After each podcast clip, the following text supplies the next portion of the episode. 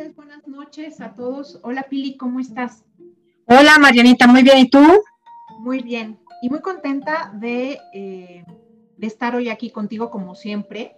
Hoy eh, quise, ya lo hemos hablado en otros episodios, el tema de las creencias, pero me parece un buen momento iniciar el año eh, volviéndoles a recordar que se escuchen, que, que, aprendan a identificarlas para que las puedan cambiar y para que les sea más fácil pues, trabajar en lo que sea que quieren trabajar, ¿no? Entonces, yo quiero empezar primero explicándoles o diciéndoles qué es una creencia. Así, lo vamos a hacer como que desmenuzadito para que no, para que no haya eh, duda y les quede bien claro. Una creencia es el estado de la mente de una persona, o sea, en, la que un individuo, una persona, supone que tal cosa, tal experiencia o tal conocimiento es verdad. Esa es una creencia en general, ¿no?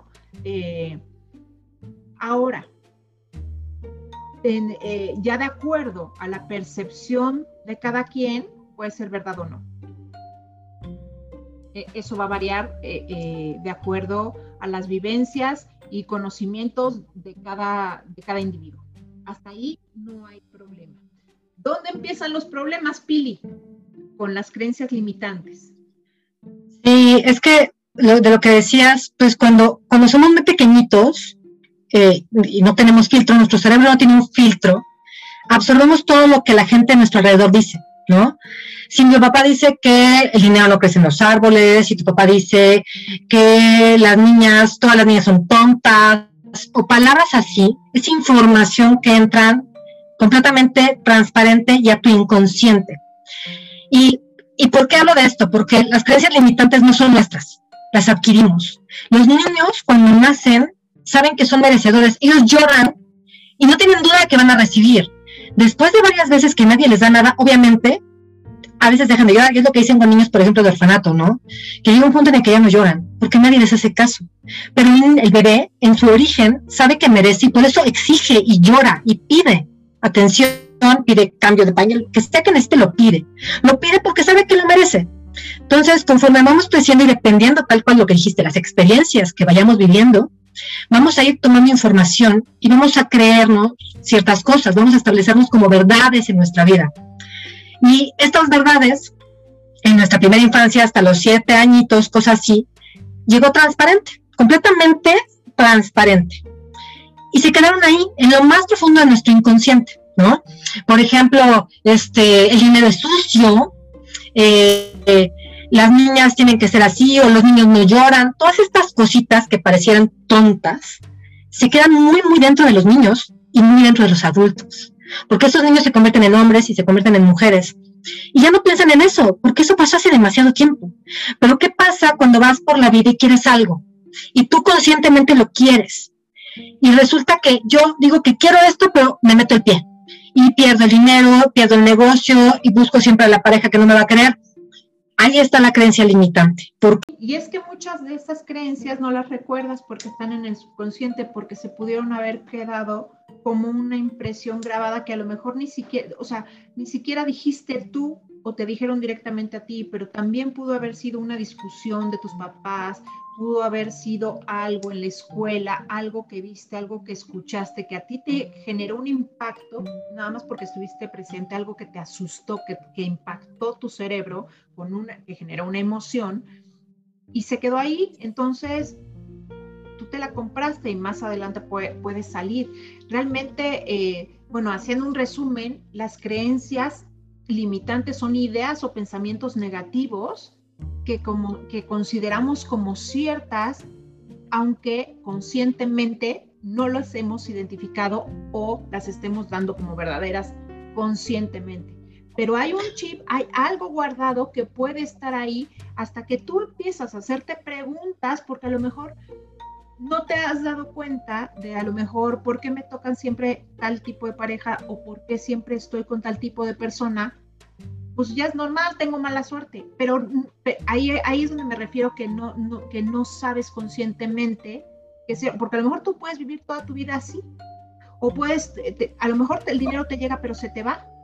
Entonces para ti eso es normal hasta que no lo haces consciente, entonces ya te estás dando cuenta de que hay un problema, que es una creencia limitante, y es donde puedes empezar a hacerte preguntas para tratar de, derribarla. Pero si no, como hay tanta gente que anda, ya sabes, eh, que les va re mal con las parejas o les va re bien porque tienen creencias que, no los limitan o les va re mal en los trabajos o dicen que tienen mala suerte en tal cosa o, o siempre se topan con personas que los estafan o que los engañan. Pero, pero ello, para ellos es normal. Cuando para ellos es normal, no lo están haciendo consciente. ¿Alguna vez escuchaste, ¿Alguna vez escuchaste el anuncio que decía, estar inflamada no es normal? Aunque lo hayas vivido toda tu vida. Vivir con dolor de cabeza no es normal. O tener cólicos terribles que te tiran al piso no es normal. O sea, el hecho de que lo hayas vivido toda tu vida no significa que sea correcto, ni que sea sano, ni que sea lo que tiene, lo que, tiene que ser. Simplemente es lo que has vivido toda tu vida. Pero ahí viene la pregunta, ¿es lo que quieres seguir viviendo el resto de tu vida? Si la respuesta es no, entonces pregúntate, ¿no? ¿Qué, qué pienso respecto a ese tema? ¿Qué pienso respecto al dinero? ¿Qué pienso respecto? Dependiendo del tema, ¿no? si tu tema es el dinero y que, así como dices, me llega muchísimo, se me desaparece. Tengo miles de deudas y yo no, o nunca consigo suficiente. Ok, ¿qué pienso del dinero? ¿Qué pienso sobre mi merecimiento también?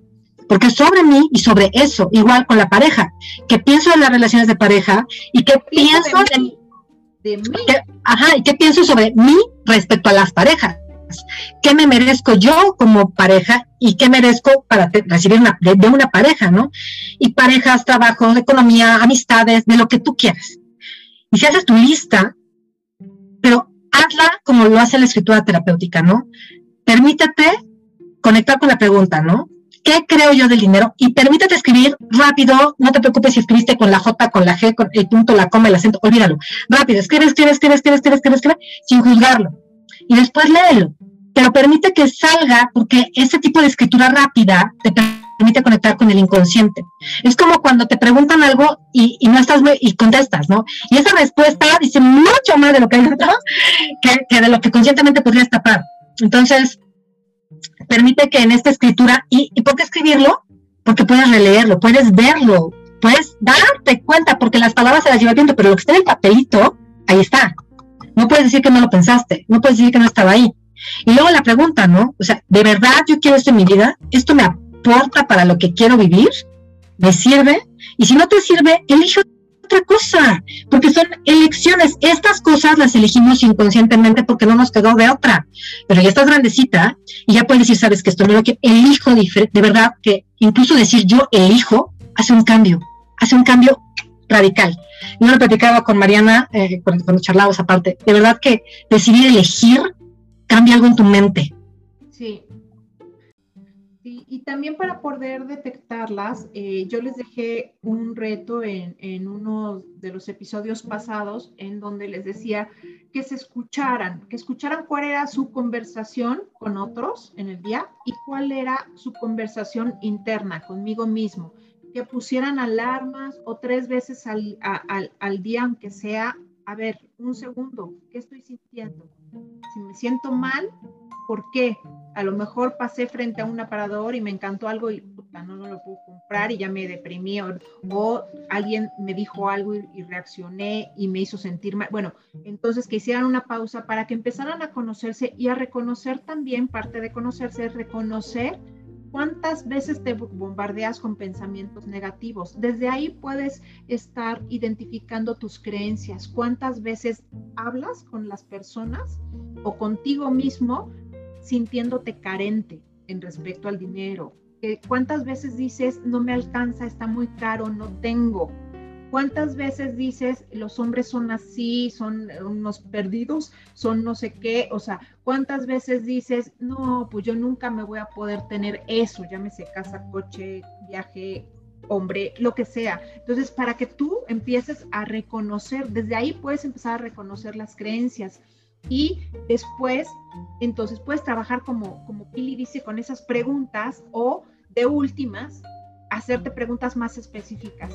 ¿Qué hechos demuestran esta creencia? ¿Por qué creo lo que, lo que en este momento estoy creyendo respecto a cualquier área? ¿Qué hechos demuestran lo contrario? Porque tienes que darle evidencia a tu cerebro de que no siempre ha sido así, aunque es una vez te ha de haber ido bien, ¿no? O sea, digo, ¿de qué sirve tener esa creencia?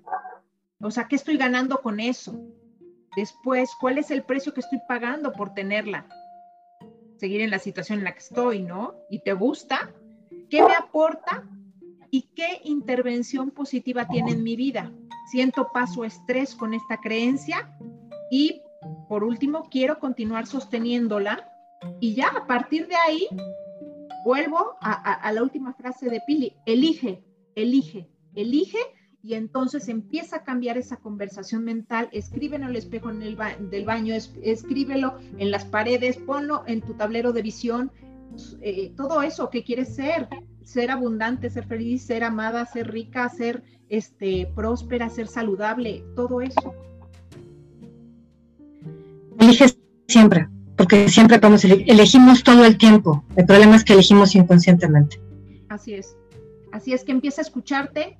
Si no has hecho el reto, hazlo. Si ya lo hiciste, síguelo haciendo.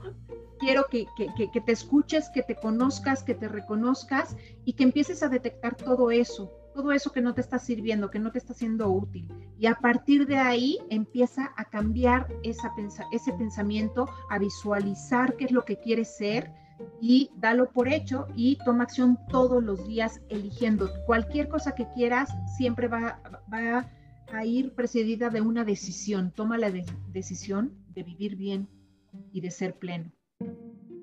Todos los días. Así es. Les mandamos un beso, nos, nos, seguimos escuchando en el siguiente y muchas gracias por estar aquí. Recuerden que puedes mandarnos sus preguntas o los temas que quieran que toquemos. Y sigan teniendo un excelente inicio de año.